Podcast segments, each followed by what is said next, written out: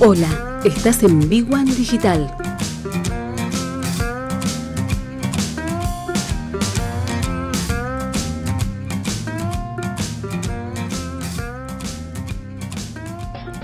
Néstor, qué placer saludarte. ¿Cómo estás? Muy bien, ¿vos, Luis? Bien, bueno, comenzando el último mes del año. Sí. Con, bueno, como siempre, el final del año te puede agarrar con mucha expectativa, con mucho cansancio o con ganas de que se termine. Sí. ¿no? Es decir, siempre hay estas sensaciones. Pero la, la, la primer cosa que creo que los emprendedores este, tienen que llamarse a la reflexión es si vamos a culminar una etapa. Es decir, creo que diciembre del 2021 va a ser la culminación de una etapa, digamos, de una nueva realidad. Sí. ¿sí? La pandemia llegó para quedarse, hay que tener estrategias nuevas, eh, estrategias, digamos, que ya no son las mismas que la pre-pandemia, ni tampoco las que estaban en plena pandemia. Sí. Es decir, no camina más el encierro absoluto, pero tampoco la libertad plena. Sí, exacto. ¿sí? Entonces, ahí es donde eh, vos sabés que en el ámbito laboral se están dando muchos casos de muchas renuncias, de gente que, bueno, se acostumbró a trabajar a la casa, desde la casa, ¿sí?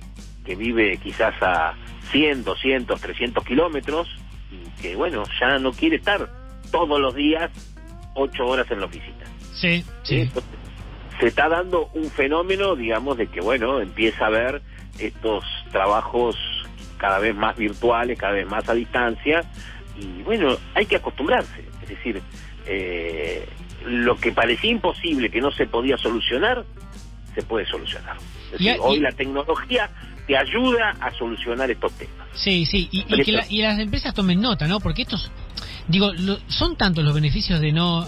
Un, un sistema mixto, ir dos días a la semana, o uno, o tres, no sé, y el resto de la casa, que desa- alivia el tránsito, el tráfico, uno ahorra tiempo de viaje, se trabaja por objetivos y no por un horario fijo, hay tantos beneficios que ojalá que tomen nota. Bueno, eh, esto eh, hasta la administración pública ha tomado nota de los beneficios. Sí, sí, sí. Eh, digamos, bueno, lo ha obligado a agilizar procesos, estos son procesos expedientes electrónicos, eh, pero bueno, eh, todo va a depender de las ganas que tengan de eh, realizarlo. Sí, Entonces, sí. en mi reflexión hacia el emprendedor es, eh, ¿tengo ganas de hacerlo?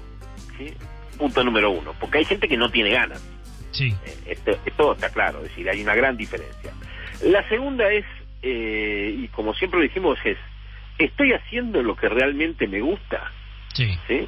Bueno, hay muchos planteos de esto y hemos hablado más de una oportunidad. Pero la tercera cosa, ¿esto que me gusta es rentable? ¿Es monetizable? Y esta es la gran pregunta, porque hay un montón de gente que dice, bueno, eh, a mí me gustaría hacer, qué sé yo, te doy un ejemplo tonto, origami. Pero eso, ¿lo puedo vender? ¿Lo puedo monetizar? Y a- Sí. acá está la clave. Es decir, ¿hay demanda para eso? Bueno, eh, en una ciudad como Buenos Aires hay demanda para casi todo. ¿sí? sí. Todo es cuestión de encontrar el nicho. Y, y esto es, yo lo dije más de una oportunidad, cada vez más hay que usar el rifle y no la ametralladora. sí, Es decir, sí. ya los negocios por volumen, los negocios que son masivos, se están terminando. Es decir, cada vez son más específicos. Vos fíjate que cada vez más, y te digo, bueno, después está el especialista que habla sobre comidas, ¿sí? Eh, cada vez más los restaurantes son de nichos, o son vegetarianos, o son veganos, o son este, de colectividades, ¿sí? Como que ya no es un- una cosa para todo. No, no, no. Cada vez apunto más al nicho que yo quiero atender.